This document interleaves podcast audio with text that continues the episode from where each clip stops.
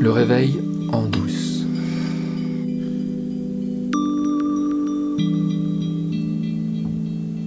Toutes ces histoires. Toutes ces histoires autour de qui nous sommes, qui je suis. C'est de ça dont on a parlé la dernière fois. la dernière fois, je vous ai dit tout sur moi. Vous savez tout. Vous savez quand est-ce que je suis né, vous savez où j'ai fait mes études, vous savez quand je me suis marié, vous savez tout, ça y est, vous savez qui je suis. Et pourtant, il m'en reste sous le pied. Hein. Je peux encore raconter des trucs. Hein. Des vertes et des pas mûres. Et puis des pas piqués des hannetons, comme on dit. Mais euh, ce que je vous disais, euh, c'était que quand on se décrit comme je me suis décrit, c'est comme faire une photo numérique et l'accompagner de toutes ces métadonnées. On a vu que non, ça ne peut pas être la totalité de ce que nous sommes. Et pour autant, est-ce qu'on a besoin de savoir la totalité de ce que nous sommes? Et puis encore une fois, la vie, euh, la vie, euh, elle nous laisse pas le temps de réfléchir à ça, parfois, le plus souvent. On a des responsabilités. On a euh, des gens qui dépendent de nous. On a euh, des traites à payer. Et puis, euh, c'est pas parce que je vais réfléchir à qui je suis que je vais arriver à terminer mes fins de mois avec le salaire que j'ai. C'est pas ça qui va me permettre d'obtenir une augmentation, parce que là, j'ai pas assez. Et puis il y a l'inflation. Et puis il y a la guerre en Ukraine. Et puis il y a les changements climatiques. Et puis il y a mon fils en ce moment qui galère dans son métier, qui voudrait changer de voie et puis qui n'y arrive pas, etc., etc. En quoi la question qui suis-je va m'aider dans ma vie? Pendant les années où je me demandais pourquoi j'étais moi, ben j'en étais là. Je me disais, il y a plein de trucs qui vont pas dans ma façon d'être, il y a plein de choses que j'aime pas. Bon, je m'en sors pas si mal et tout, mais il y a des choses que je voudrais changer. Par exemple, j'accumule, j'accumule. Je ne sais pas me débarrasser des choses, je suis un espèce de collectionneur compulsif, je garde tout. À un moment, j'ai eu une maison avec euh, Annick, ma première femme. Euh, on avait une maison et c'était vraiment l'illustration de cette expression qui dit la nature a horreur du vide. Je la remplissais, cette maison. Je la remplissais de plein de bazar parce que probablement euh, j'ai un rapport à l'attachement particulier qui fait que j'ai du mal à me détacher des choses. Et c'est quoi? C'est moi ça? Est-ce que c'est vraiment moi? Je peux vous dire un truc. À partir du moment où je me suis vraiment posé la question qui je suis, ça aussi, ça a bougé. Oh, ça n'a pas bougé euh, dans des proportions considérables. Ça résout pas tout. Encore aujourd'hui, j'ai un rapport compliqué aux objets. Mais ce rapport compliqué, il s'est complètement allégé, ce rapport-là, aujourd'hui. Je me regarde avec euh, beaucoup plus de compassion. Je me pardonne. Et puis, c'est pas aussi lourd que c'était. Et puis, c'est drôle, à la limite. Qu'est-ce que ça peut faire? Quand vraiment je dois me débarrasser des choses, je m'en débarrasse, j'ai pas le choix. Puis c'est pas grave. Avant ça pesait, ça faisait mal. Aujourd'hui je m'en fous. Je m'en fous, même si encore une fois, j'ai pas complètement résolu mon, mon rapport à cette espèce d'addiction que j'ai à conserver ou à acquérir des choses. C'est pas grave. C'est pas grave parce que je sais qui je suis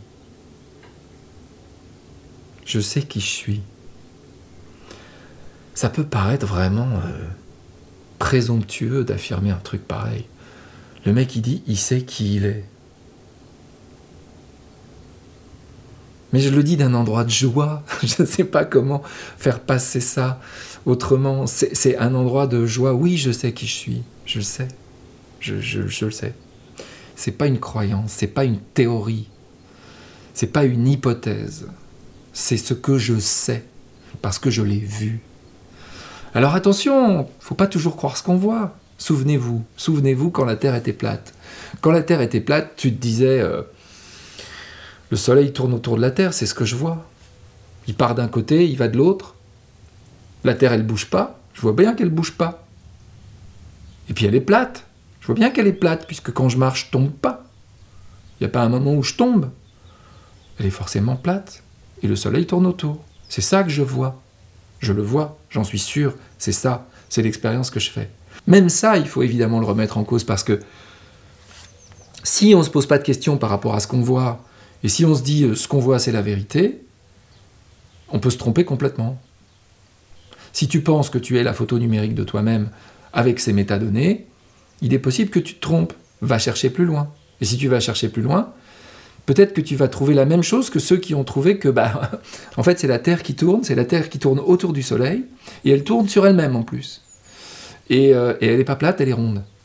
C'est pour ça qu'il y a ce truc d'horizon là. Je me disais, c'est bizarre, j'arrive pas à voir plus loin que là-bas.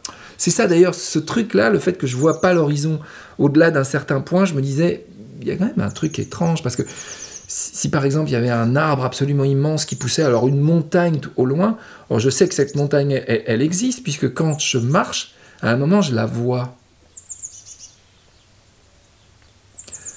Le réveil en douce, c'est ça.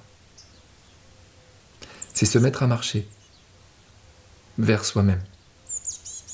À un moment, on se met en marche. On se met en branle et on se trouve. On se trouve, je te jure, on se trouve. C'est scientifique, c'est expérimental. Et je vais essayer dans ce podcast de te montrer à quel point c'est expérimental. Ce sont des principes. C'est comme la gravité. C'est pas une théorie dans laquelle il va falloir que tu crois. C'est pas du tout euh, de la pensée magique. Alors évidemment, tu peux croire que c'est de la pensée magique, parce que de toute façon, au bout du compte, tout ça, ce sont des pensées. Mais il y a des pensées qui marchent le gars qui a eu la pensée de la gravité, puis qui a réussi à mettre la gravité en théorie, aujourd'hui, sa théorie, on l'applique, on envoie des satellites autour de la Terre, et puis ces satellites, ils nous permettent d'avoir dans notre téléphone portable la position exacte où on se trouve, la position exacte de où se trouve l'endroit où on veut aller, et combien de temps on va mettre pour y aller en fonction du véhicule qu'on va utiliser. C'est dément. Donc la gravité, ça marche. Parce que dans cet univers, il y a des règles. Et quand on commence à comprendre les règles, on sait les appliquer. Et quand on sait les appliquer, on fait des trucs incroyables. Pourquoi est-ce que ce ne serait pas possible de trouver les règles par rapport à notre fonctionnement à nous? Il y a un philosophe, psychologue américain qui s'appelle William James, qui avait écrit ça quelque part. Il avait dit quelque chose comme, je vous le cite de mémoire, le jour où on trouvera les principes de la psychologie comme on a trouvé les principes de la gravité, ça sera extraordinaire et ça changera le monde. Ben moi, je viens te dire qu'on les a trouvés. On les a trouvés, c'est pas encore répandu, mais on les a trouvés. On sait ce que c'est que les principes de la psychologie. Et ce sont des principes, c'est pas une théorie, encore une fois. C'est pas une croyance, ce sont des principes et ces principes s'appliquent. Et quand tu les vois et quand tu les appliques, tu vas voir ce que ça fait. On va faire ça dans ce podcast. On va faire des expériences. Et je vais, pour faire ces expériences, m'appuyer notamment sur le travail d'un écrivain, encore une fois américain, qui s'appelle Gary Crowley, qui est un spécialiste de cette compréhension euh, que je partage ici, et euh, qui est un type très drôle, qui est quelqu'un qui ne se prend pas au sérieux, mais qui propose une méthode qu'il appelle le Soft Style Awakening. C'est un peu le réveil en douce. Qui propose des exercices, en fait, à faire pour se rendre compte de qui nous sommes. Donc je vais pas mal m'appuyer sur le travail de Gary Crowley. Et dans les prochains épisodes, on va faire des expériences pour avoir accès à cet endroit de qui je suis en prenant des raccourcis, sans être obligé de lire la totalité de la philosophie et de la spiritualité depuis 3500 ans. Parce que on n'aurait pas le temps.